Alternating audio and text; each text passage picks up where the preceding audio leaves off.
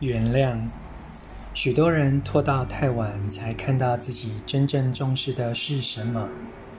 感官欲望可能强大的令人招架不住，往往要到后来才看到许多需要我们注意的重要事情。人人都会犯错，但你不能一再请求别人原谅。举例来说，你可以训练自己不要动不动就大声咆哮，而不是咆哮完后才说“抱歉，刚刚对你大吼”。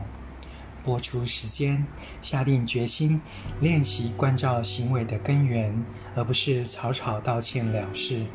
晨读一行禅师怎么爱？